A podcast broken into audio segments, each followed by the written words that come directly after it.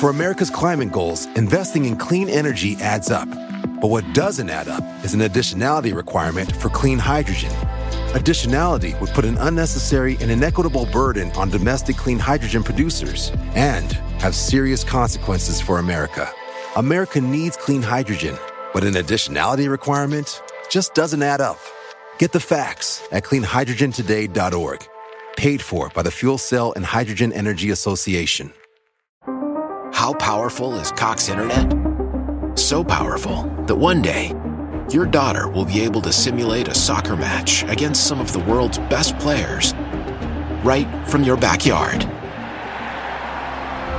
Get gig speeds powered by fiber from Cox. It's internet built for tomorrow, today. Internet delivered through Cox's hybrid fiber coax network. Speeds vary and are not guaranteed. Cox terms and other restrictions apply.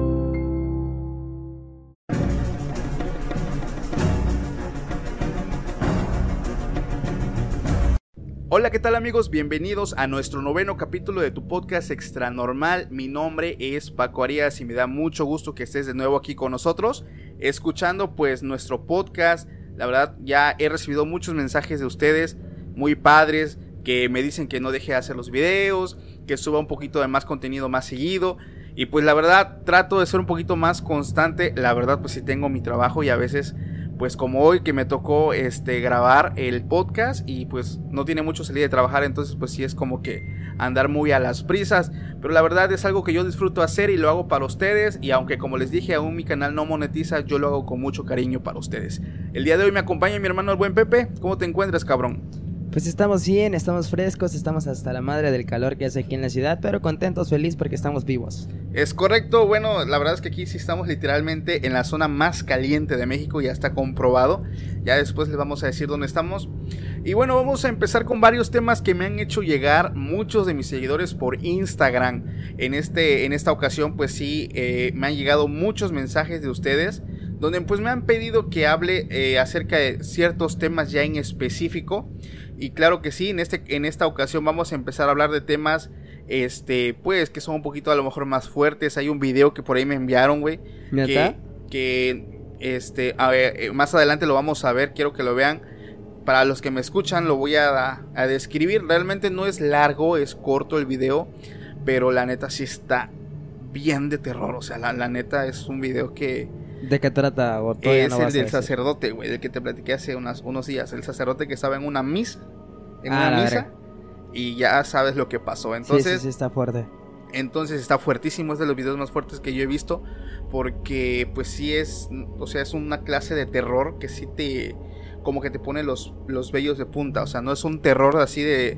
De que te, te dan un susto, no es un terror de miedo, güey. Que Sientes una presencia, como que te están mirando, no sé. Exacto, y más si lo ves de noche, que es lo, es lo recomendable. Entonces, en este caso vamos a empezar, pero no sin antes enviar aquí unos pequeños saludos que algunos seguidores me han pedido y claro que sí vamos a cumplir porque en este podcast nosotros sí cumplimos. Y si, y si tú quieres un saludo, déjamelo eh, en los comentarios de Facebook, perdón, en los comentarios de YouTube.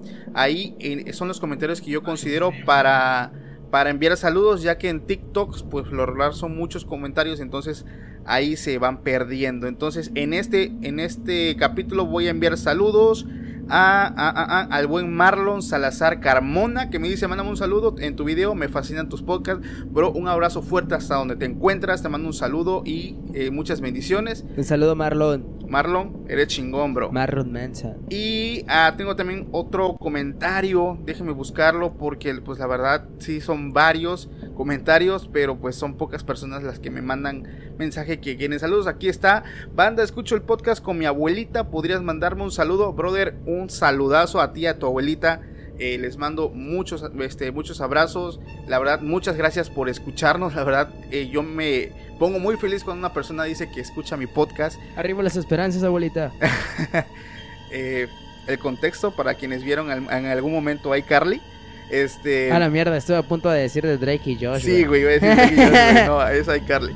Entonces, un abrazo fuerte, este amigo, y a tu abuela también, muchas gracias por, pues, por ver y escuchar nuestro podcast. La verdad me pone muy contento que, eh, como les dije, que escuchen eh, y pasen, eh, inviertan tiempo básicamente en el contenido que yo hago. Lo hago con mucho cariño, con mucho amor. Y ya vamos a dejarnos ya de tantos, a lo mejor, tantas bienvenidas. Ya terminamos con los saludos y vamos a empezar en esta ocasión. Me mandan un mensaje y me dicen, Paco, ¿cuál es la caricatura que más terror te dio? Si te preguntaran eso, güey, ¿cuál fue a ti la caricatura que más miedo te dio, güey? Caricatura que más miedo me dio. Madres. Es que estás, bueno, estás conmigo de que hay caricaturas que no fueron creadas para niños. O sea, lo pasan en canales infantiles, güey. eh, tal vez aquí en México sería el canal 5, pero que realmente a veces no, como que no van tan dirigidos hacia ellos, güey. Es que creo que sí había una o unas, pero realmente no me acuerdo, güey. Si tú me lo preguntas a mí, había una caricatura que la neta sí me daba un chingo de miedo. Y no sé si a ustedes también les, les pasó. Cuando yo era niño, eh, me daba mucho miedo ver los capítulos de Coraje, el perro cobarde, güey. Mm, Bueno, sí, en ciertas ocasiones. Hay tal un vez. capítulo de Coraje, el perro cobarde que me acuerdo muy bien. Se llama El demonio del colchón, el capítulo, güey. Donde. donde Muriel- Muriel es poseída. Exactamente. De hecho, ya después investigando, supe que fue una parodia que le hicieron a la famosa película del exorcista, güey. Donde Muriel Eh, esto es normal, amigos. Para los que no sepan, acaba de, de caer algo arriba de mi techo. Es algo raro que empieza a pasar cuando empezamos con los podcasts. Es normal, saludos, pequeño fantasmita. Entonces, pues no lo sé, ya ustedes después me dirán. Pero bueno, continúo. Este, este capítulo se llama El demonio del colchón y a mí personalmente me dio un chingo de miedo, güey. Desde entonces, Coraje el perro cobarde, eh, como que no me gustaba verlo solo. Y te hablo que tenía como unos 8 años. Porque en ese capítulo, como tú lo dices, Muriel queda poseída porque consigue un colchón que le compra, que le compran a, a una persona, un usurero, creo que le dicen. Sí, ¿no lo encuentran en la Un calle? güey, no me acuerdo, un tipo que llegó a venderlo, no recuerdo si lo encuentra o lo, o lo compra. El caso es que el colchón estaba maldito y Muriel duerme en él y queda poseída, güey. Se pone Y verde y se sale pone un verde y la cabeza le empieza a dar vueltas. Ah, Güey, sí, ponle esa caricatura a un morro de 8 años, güey, o sea. Bueno, pero es que ahorita las- los niños son como de puro la vaca Lola y esas mamadas. No es como antes. Peppa. Pig y todo eso. ¿no? No, güey, pero es que te digo, o sea, a pesar de que a lo mejor eran otros tiempos, ponle una caricatura de esos a un niño de 5, 6, 7 años, güey, no mames, lo vas a traumar, güey. Sí, sí, sí. O sea, desde entonces, y no solo ese capítulo, hay varios capítulos de Coraje que la neta también están así medios raros. Hay también otro donde luego Coraje abre una puerta y ve una cabeza flotando, güey. Así bien perturbadora la pinche escena, güey. no me acuerdo, pero pues es que sí. Y hay otra, güey, otro capítulo que también me daba como ¿Sabes? que... A mí que me daba miedo cuando era pequeño. Los, los sketches de, de Eugenio Derbez cuando era Diablito, güey. Ah, no mames. No sé por qué. Sí estaba cagado. Me imagino que eh, aquí en las personas que nos escuchan o, o nos miran, debe haber alguien igual de idiota que yo que le llegó a dar miedo a esas escenas. El Y diablito que cuando el vato presionaba el botón Sí. y, el, y el vato le pasaba algo malo. Sí, o sea, sí me daba culo, güey, no sé por Sí, qué. la neta son, bueno, son cosas que, bueno, para esos, para los que a lo mejor son de México, que vieron en algún momento algún programa de XH Derbez, él la representaba, o uno de sus sketches era cuando él se vestía de diablito, y pues, pues hacía una parodia, ¿no? De los videos que ponían de personas que tenían un accidente y el vato según los provocaba. Pero bueno, Sí. eh, esa es la caricatura que a mí me dio miedo. Ya contesté tu pregunta. Y pues la neta, sí son este, pues, caricaturas que a mí me traumaron, güey. No sé si tú también tuviste otra. Pues no, güey. O sea, puede que sí, pero la verdad, la verdad no, no recuerdo. Ahorita también me mandan eh, un mensaje que me dice. eh, Paco, ¿cuál es la canción, la, perdón, cuál es la casa más embrujada que has escuchado o que conoces? ¿Tú conoces alguna, güey? Eh, pues de la casita de mi abuelito, ¿no? bueno, es que la neta ahí sí pasaban muchas cosas medias raras. Es que nosotros tenemos una casa Teníamos, en un teníamos. pueblito, bueno, teníamos y pues ahí vivía mi abuelito, mi abuelita, pero ese señor falleció y pues mi abuelita se mudó a la ciudad donde vivimos actualmente y esa casa se quedó allá, no sé si se la vendieron, no sé si se las quitaron y cada persona que iba a vivir a ese lugar o que quería evitarla resulta ser que se salía porque en las noches los espantaban o sentía que los miraban o los perseguía un señor con sombrero. Y dice la historia que ese señor es nuestro abuelito que no quiere que estén en su casa. Sí, es que, bueno, esa historia, eh, esta historia que les voy a contar, se la voy a contar un poquito más detallada. Sí, lo mío fue algo resumido. Este, mm, pues nuestra abuela, nuestra abuela, nuestra abuelita tenía su casita eh, a las afueras de la ciudad, muy a las afueras ya. Era un pueblito, un Era un pueblo que pequeño. empieza donde empiezan ya los cerros, o sea, ya muy alejados de la civilización. Y pues ella ahí tuvo a todas sus hijas, todos sus hijos y su esposo, mi abuelo, eh, tuvo eh, una enfermedad, no recuerdo cuál era, lo cual hizo que él muriera joven. Entonces, eh, el deseo que él tenía es que pues esa casa fuera de la familia siempre, o sea que, pasara de generación, ajá, que pasara de generación en generación y que nadie la habitara. Obviamente, pues mi abuela no le pudo cumplir ese deseo porque ella al verse sola con muchos hijos a las afueras de la ciudad, pues ella tuvo que buscar la oportunidad de trabajar y pues darle lo mejor a sus hijos. Entonces ella abandona eh, ese lugar, eh, vende esa casa, esos terrenos y se muda a la ciudad más cercana, que es donde posteriormente ella construyó su, vivienda. Y algo muy chistoso es que muchas personas que compraron la casa o que rentaban esa casa después decían que eh, la gente decía que las personas llegaban y se iban muy rápido porque era de madrugada, eh, 5 o 6 de la mañana, y se escuchaba, el cuarto principal tiene una ventana hacia el, hacia el patio. Y dicen que a esa hora se empezaba a escuchar un golpe como de un hacha que golpeaba la madera. Ya sabemos cuál es el sonido característico. Y la gente se asomaba a ver qué era ese ruido y veían a un señor con un sombrero partiendo leña. Y, él era un señor flaco. Sí, un señor delgado que usaba sombrero, camisa de cuadros, ya saben, el típico. o sea, yo sé que ya estoy mamando mucho con esto, pero era como el tipo de Ghost Rider, güey. Sí, más o menos así era nuestro abuelo. Y la gente salía despavorida del lugar porque pues era espantada por, por este espíritu de, mi abuelo, porque él realmente nunca quiso que esa casa eh, se, se vendiera, ¿no? Sino que pasara de generación en generación. Y en este caso, pues pues se tuvo que vender, güey. Y la gente pues cuenta que vieron a, veían a un señor en horas de la madrugada, que primero escuchaban cómo la madera se partía y ya cuando se asomaban en la ventana no le veían el rostro porque lo veían de espaldas, pero le veían su complexión, o sea, lo veían tal cual a él. O sea, y él ya estaba muerto, entonces eso hizo que hasta el día de hoy, nadie, estoy hablando de más de 40 años, nadie. habita esa casa. Nosotros tuvimos la oportunidad de irla a visitar hace, em, pues ya como unos pocos años. Fuimos a verla, la verdad está muy deteriorada. Y tenemos una al misión. parecer ya no, porque como nadie de plano se, este de, se arriesgaba a vivir en ella, creo que actualmente es como una asociación de alcohólicos, alcohólicos anónimos. O sea, la renta Solamente le pudieron dar ese uso de Sí, exactamente, la, eh, la, rentaron pues para otros fines, ya no para que vivan en ella por los que yo le por lo que yo le conté. Y uno de los retos que pues yo me he puesto es ir a, a enseñarles esa casa a ustedes después que este proyecto crezca un poquito más, ir con mi hermano, llevar el equipo, llevar cámaras, llevar micrófonos pero. Y, darles un recorrido a, todos ustedes. A las 3 de la mañana. Eh, pues póngale que no a las 3 de la mañana porque la neta sí me da culo, güey. Güey, pero es nuestro abuelo, güey. Pues de todas maneras, güey, quién sabe y si sea o a lo mejor sea otra cosa, güey. Pero el caso es que es, algo que les tengo preparados más adelante para ustedes. Y bueno, esa sería una de las casas que yo conozco, por así decirlas, pero de las que he escuchado, no sé, tú has escuchado de la mansión Winchester, güey. No sé, pero me suena a la mansión Manchester. No sé qué mierda. No, no, no, no.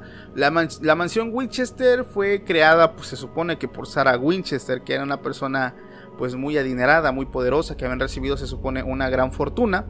Y ella juraba, güey, que su familia estaba maldita, de cierta forma. O sea, que su familia tenía una maldición.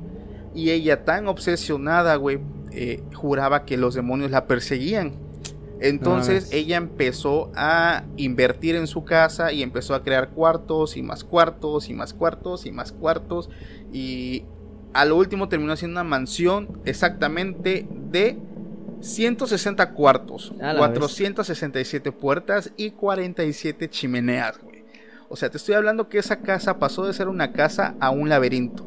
O sea, tú entrabas y encontrabas un, cuarto con tres puertas. Abrías cualquiera y llegabas a lo mismo. Casi era una sociedad dentro, güey. O sea, era total. Eh, la idea de Sarah Winchester, pues se supone que ella pensaba que, se, que si hacía ella eso, este, pues los demonios iban a perder, ¿no? Si ella, pues, estaba en un lugar, los demonios iban a perder o iban a quedar atrapados en el laberinto porque solamente ella era la única que conocía sabía. todos los accesos, a dónde llevaba cada puerta. Muchas de las puertas no te llevaban a ningún lugar, güey. Te, llevaban, te, te llevaban a una zona que no tenía ya más puertas, o sea, estaba totalmente sellado. Y tú tenías que ir buscando caminos, caminitos para poder salir a una zona específica de la casa, güey. ¿Actualmente esa casa existe? Eh, sí, sí existe. Este es ya más como una atracción turística al día de hoy. Pero se dice que cuando tú la visitas, eh, hay ciertas especificaciones, ciertas reglas que tienes que seguir, güey.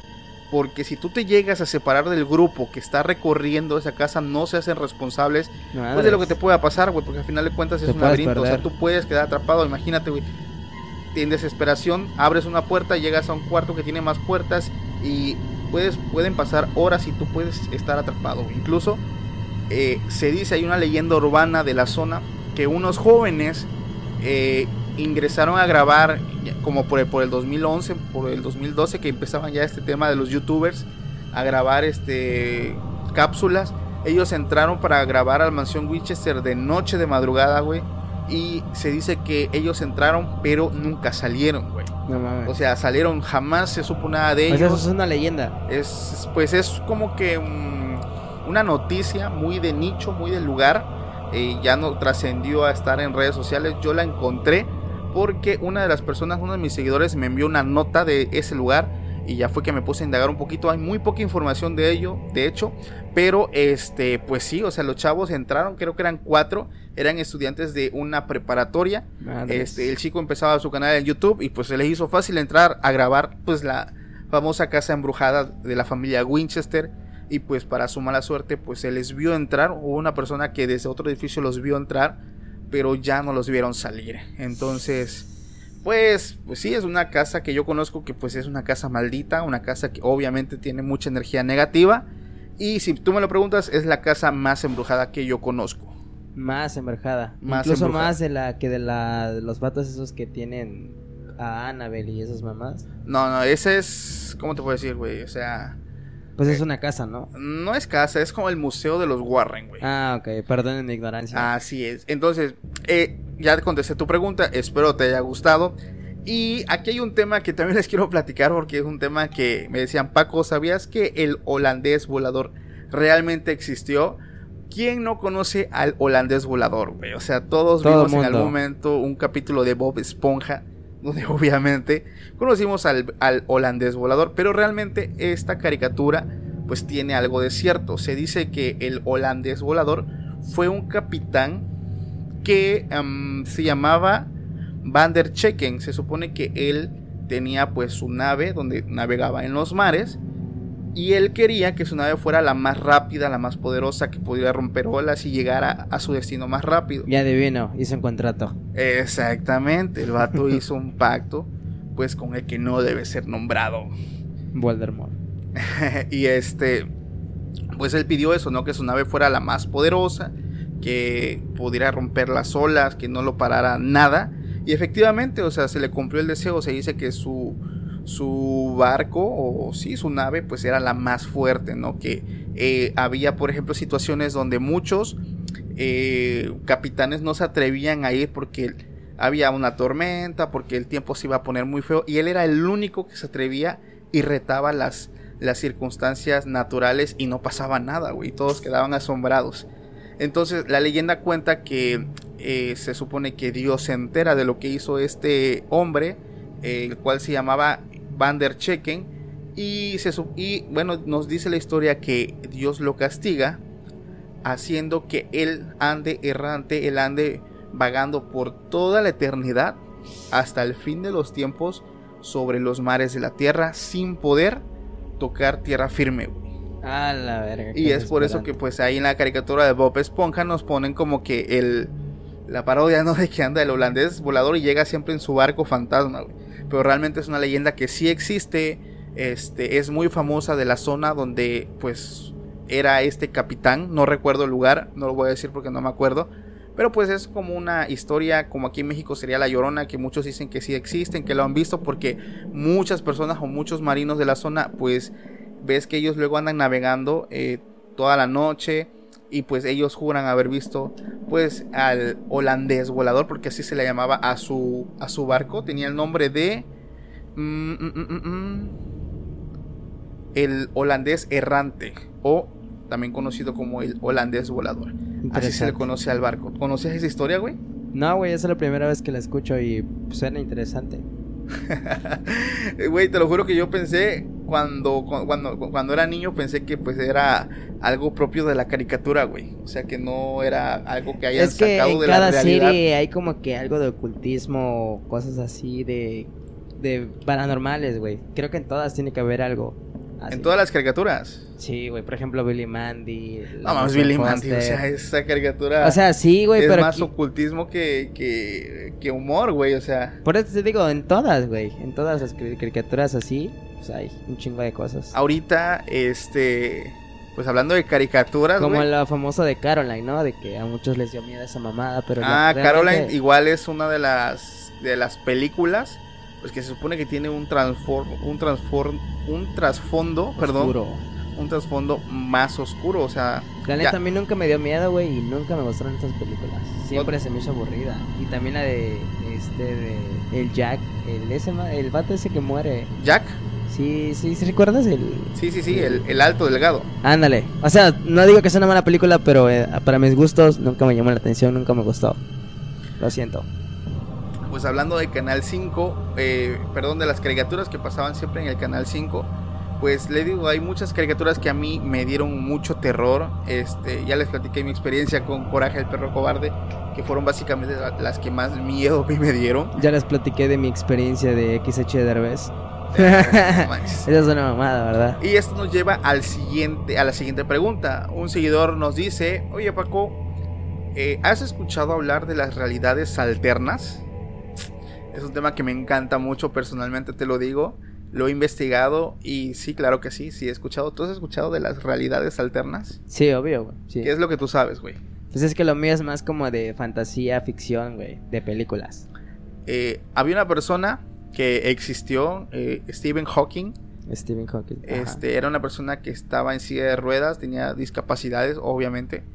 Pero pues era una de las mentes más brillantes que había aquí en la Tierra. Se puede decir que de, pues de estos años recientes, o sea, no es como que del año del caldo, de hace muchos años. Sí, sí, sí. O sea, y Stephen Hawking decía que él tenía la teoría de que cuando ocurrió el Big Bang, la gran explosión que formó este pues todos los continentes, que formó la Tierra y todo esto, él tiene una teoría donde dice que en el, al momento que ocurrió esa explosión, así como se generó nuestra realidad, nuestra realidad, hay una probabilidad, no sé de qué tanta sea, si del 10, del 20, del 30 o del 40, que se hayan creado más realidades, otras líneas temporales que son una réplica de lo que estamos viviendo, güey. O sea, él dice que existe una pequeña, una pequeña probabilidad este, de que ocurra esto. Entonces, me metí a indagar y hay un caso de una persona, de hecho no, hay varios, pero hay uno que llamó mi atención. Porque una persona escribió en un foro que él pues tenía su familia, tenía a su hijo y él describe que una vez él se acostó a dormir y él despertó o soñó que despertó del mismo lugar donde estaba, Sí. pero que todo estaba cambiado. O sea, estaba casado con la misma esposa, que tenía a su mismo hijo, pero él soñó que tenía no uno, sino que tenía dos. O sea, soñó básicamente algo similar, pero también algo era cambiado. Y él describe que él se encontraba en una realidad Alterna. alterna. Y él describe que él se peñiscaba y sentía dolor. Y él no se explicaba por qué muchas cosas eran diferentes, güey. O sea, el vato se teletransportó. No tengo idea. El, el caso es que el tipo dice que después de un largo periodo que él se encontró en ese lugar, eh, volvió a donde él despertó, cerró los ojos y pidió al cielo despertar porque él no sabía si era un sueño. O sea, era tan real eso que no lo podía distinguir entre un sueño y una realidad, güey. Porque cuando tú tienes un sueño, a veces pasa que te das cuenta, estoy soñando. O sea, pero esto era algo tan real que él ya no... eh, él perdió como que ese Y hilo. que supuestamente dicen que si tú dices o a la persona que estás decirle que, que es un sueño, como que te trae mala suerte y te puede pasar algo grave. El caso es que él lo dijo, obviamente, dice es que esto no puede ser. Y su esposa le decía, ¿cómo que te pasa? ¿Por qué actúas extraño? O sea, todo era tan confuso. Y él, te digo, llega a donde él despertó, cierra los ojos y dice, en ese momento desperté de nuevo, así con el... Así como cuando despiertas muy agitado y ya despertó realmente, pues se supone que en su realidad normal, o sea, ya estaba todo tal cual como era. Y muchas personas en ese mismo foro empezaron a contar que también durmiendo eh, han perdido ellos esa como que esa seguridad de que están en un sueño y empiezan a vivir una realidad alterna donde las cosas son aparentemente iguales en su vida pero son eh, pequeños cambios que hay entonces muchas personas aseguran que han en algún momento vivido una realidad alterna y te digo esto que también nos dijo Stephen Hawking de que hay una probabilidad de que cuando pasó esta explosión pues se hayan creado muchos universos alternos güey entonces eso pues a mí me dejó con la duda y me puse a investigar aún más. Y no solamente son ellos, hay muchas, muchas, muchas personas que aseguran haber vivido esto y que ellos despiertan también así agitados este, de ese sueño que pues a, final de cuentas no parece un sueño, sino parece una pues una pesadilla, güey, porque despiertas confundido, no entiendes lo que está pasando y estás viviendo pues una realidad totalmente diferente a la que tú conoces, güey. ¿O cómo ves? Pues la neta yo siento que sí es cierto, güey. Porque ahorita está muy de moda también lo de la película de Doctor Strange. Y hubo una parte, sí, güey, hubo una parte que, que, incluso creo que lo dijo otra otro personaje, pero igual lo pasaron en, la película, donde dice que a veces las cosas que soñamos y este de soñamos cosas pero que no están en nuestra realidad es porque en, en otro universo sí es realidad lo que soñamos, o sea que nosotros soñamos recuerdos o cosas que ya pasaron o van a pasar en otros universos de nosotros. ¿En otras líneas alternas del multiverso? Sí, güey, no mames, qué chingón, la neta. ¿Por qué? No sé, güey. Yo sí me imagino yendo a, a un, una línea, línea temporal diferente y conociéndome, güey. O sea, no voy a ser tal yo, pero puedo ser otra persona que me dedique a otra cosa. Puedo ser una asesina en serie, no sé. Sería interesante. Puede ser un cantante con éxito pendejo. Eso lo voy a hacer en esta realidad. Lo siento, un pequeño chascarrillo. pues, pues te digo, ese tema de las realidades alternas es todo un mundo porque pues puedes entrar, puedes conocer. Oiga, sí es cierto, mejor me voy a dedicar a vender fotos de mis pies. Por favor, síganme en FitFinder, ahí. Guácala. pues bueno, espero con esto haber contestado tu pregunta. Eh, sí, realmente sí conozco el tema de las realidades alternas y pues la verdad me causa mucha intriga. Es un tema que a mí me ¿Te imaginas mucho. Que en otra realidad yo haya compuesto la canción de Dura dos horas haciéndola bien rico. No, esa canción. No, está perra, está perra. Ahora la tengo en la cabeza. sí, sí, continúa. Pero bueno, este es uno de los temas que a mí me gustan muchísimo, que la verdad yo he quedado muy eh, fascinado con el tema de las realidades alternas, al igual que con los temas paranormales, güey, porque si no, no existiera este podcast. Pues tú dijiste en el otro podcast que en las otras líneas temporales las, las, ¿cómo se llaman? Las versiones de nosotros son malas, ¿no? Ah, no, eso es cuando hablamos de los, ¿qué? Ah, de los doppelgangers. Pero es que es, igual, güey, es lo mismo. No porque se supone que ellos no son de una realidad alterna, o sea, se supone que ellos son una réplica de tu realidad, pero que representan únicamente tu negatividad. O sea, representan no energía negativa. Un doppelganger no, no precisamente tiene que ser este, energía negativa. Y eso lo dicen mucho en Flash. Porque el doppelganger, es una persona tú mismo, pero en otro universo, güey. Y también hablan del universo y de las de esas De las realidades alternas. Sí, sí, sí, sí, sí. Es un tema que la verdad a mí me flipa bastante. Al igual que los temas paranormales. Y al igual que el tema de los ovnis, güey. Sí, o sea, ya he hablado mucho de los ovnis en este, en este, en este podcast. Ya de hecho tengo un capítulo pues dedicado a ellos donde hablamos de personas que han pues asegurado haber sido abducidos, personas que han asegurado, una mujer que aseguró que haber quedado embarazada en muchas ocasiones, o sea, son temas que la verdad a mí me gustan bastantes. Y si tú tienes alguna duda o te gustaría hacer una pregunta que yo la conteste aquí en el programa, puedes enviármela igual por medio de Instagram y aquí pues yo voy a estar eh, leyendo tus preguntas y voy a estar también pues dando como que mi punto de vista, al igual que pues mi compañero o la persona que me acompañe en el, capítulo, vamos a estar hablando acerca de, los temas que ustedes me pidan. Ya estamos de regreso. Eh, Lo que pasa es que te quería tener aquí un video a la mano que la- realmente no lo tenía. Ah, ok. Que con este vamos a cerrar ahorita el capítulo. Eh, se los voy a describir. Lo dejé hasta el final para. Pues, Ponlo para que ellos vean el nuestra final. reacción. Aquí ustedes van a estar viendo este video. Yo aquí lo voy a enseñar a mi hermano. Y la verdad es, como se los dije en un inicio, es uno de los videos que la neta me dio un chingo de miedo cuando lo vi, güey. Contexto es de una persona que está como medio poseída en una iglesia. ¿Medio? Bueno. O sea, es- este video trata de un sacerdote que está, se supone que en una misa, se, se supone que en una misa, y pues el sacerdote está hablando, está dando su sermón, pues normal como es, el vato una está misa. tranquilo, ¿no? está muy tranquilo, Pero como que se escuchan pero al fondo se escucha como un pequeño grito. El sacerdote sigue dando su sermón, pero tiene ya en el rostro se le ve un semblante medio extraño al sacerdote. O sea, como que sí tiene cool el vato. Sí, porque, o sea, ahí pasa a su lado, güey, ¿viste? El vato sí hizo como que... Sí, o sea, siento que tiene miedo. Pobrecita, güey. O sea, demostró tener miedo, güey.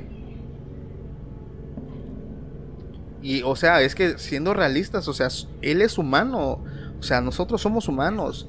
Y no por el simple hecho de que sea un pastor no va a tener miedo, un no va a pastor tener o un pecados. sacerdote, o sea, eso no nos, o sea, yo los respeto mucho y eso no le quita que tenga temores, o sea, Sí. si tú ves a una persona poseída en tu congregación o en tu iglesia, obviamente te va a dar miedo, güey. Además que cuando eres poseído, güey, pues, pues son miles, decenas de, de demonios que se te meten Legiones, dentro. no, legiones. legiones. Legiones, así es, eso es lo que buscaba. Y obviamente, pues no mames, o sea, es como si fueras un super suero de, del inframundo porque agarras fuerza inhumana. ¿Te imaginas que esa persona hubiera llegado al, al pastor? Pum, de un empujón manda Pero pues allá. también ahí está, se supone que también ahí está su fe, güey. O sea, él... O sea, como- sí, güey, pero su fe no la va a librar de un putazo. Él, él como representante, pues, de Dios, también él, él debería, pues, tener como que esa fortaleza. Digo, y... y Ah, ah, ah, sí, y yo no no le digo quita, que no. pues, que él tenga miedo. O sea, es válido. Como te lo dije, en el video se ve que él tenía miedo, güey. Este, y pues cualquiera lo hubiera tenido. O sea, no lo juzgo por eso.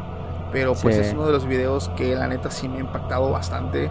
Porque no es el único que he visto de que hay personas eh, que quedan poseídas o que se les manifiestan seres que viven en su cuerpo en iglesias o en congregaciones cristianas, que es donde más se ve. Eh, tú eres testigo también de ellos, hemos sido nosotros testigos. pues, es que de- nosotros vamos a una iglesia cristiana y en ocasiones suele pasar de que hay personas que empiezan a gritar así como de... Pero bien feo. Y personas que son nuevas y que van a la iglesia sí se sacan de onda porque no están como que acostumbradas a ver ese tipo de cosas. Y no sé, para nosotros como que ya es algo... No normal, pero no tan irregular.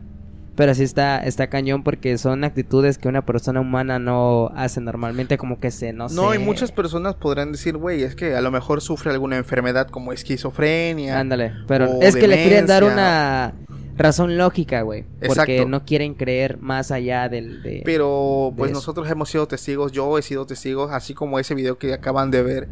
Hemos visto nosotros en vivo esas cosas. Incluso si ahí en tus seguidores eh, han este de experimentado par- ser partícipe de un exorcismo o tener alguna experiencia, te la pueden comunicar para que tú la puedas este de Mándamela por Instagram. en TikTok y en próximos videos. Estaría muy interesante que nos envíen si este de son o fueron partícipes de un exorcismo. Estaría chingón.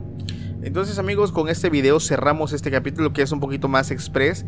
Espero les haya gustado y eh, si les gustó ya saben, no olviden suscribirse al canal de Podcast Extra Normal, dejar tu manita arriba, dejarme un comentario. Si quieres un saludo en el próximo capítulo, déjamelo aquí en este video y claro que sí, vamos a enviarte ese saludo. Entonces, espero te hayas divertido. El día de hoy me acompañó mi hermano José Vicente, también conocido como Pepe. Lo pueden seguir en Instagram, aparece como... Guión bajo, José Vicente con doble E en Instagram y en TikTok. Claro que sí, amigos. Entonces les damos las gracias por haber escuchado este capítulo que fue un Les poco mandamos más breve. un saludo a todos esos pasajeros que nos van escuchando en el autobús manejando en Spotify. Y muchas gracias por sumarse a esta pequeña familia de podcast extra anormal. Les mando un saludo, cuídense mucho y pasen muy buenas noches. Y buenos sustos, obviamente. Sí. Bye. For America's climate goals, investing in clean energy adds up. But what doesn't add up is an additionality requirement for clean hydrogen. Additionality would put an unnecessary and inequitable burden on domestic clean hydrogen producers and have serious consequences for America. America needs clean hydrogen, but an additionality requirement just doesn't add up. Get the facts at cleanhydrogentoday.org. Paid for by the Fuel Cell and Hydrogen Energy Association. Why? Why? If you Why? have T-Mobile 5G home internet, you might be hearing this Why? a lot. Why? Every time your internet slows down during the busiest hours. Why? Why? Because your network gives priority to cell phone users. Why? Good question. Why not switch to Cox Internet with two times faster download speeds than T-Mobile 5G home internet during peak hours? Okay. Stop the whys and visit cox.com slash 5G home for details. T-Mobile prioritizes certain T-Mobile phone users over home internet users during times of congestion.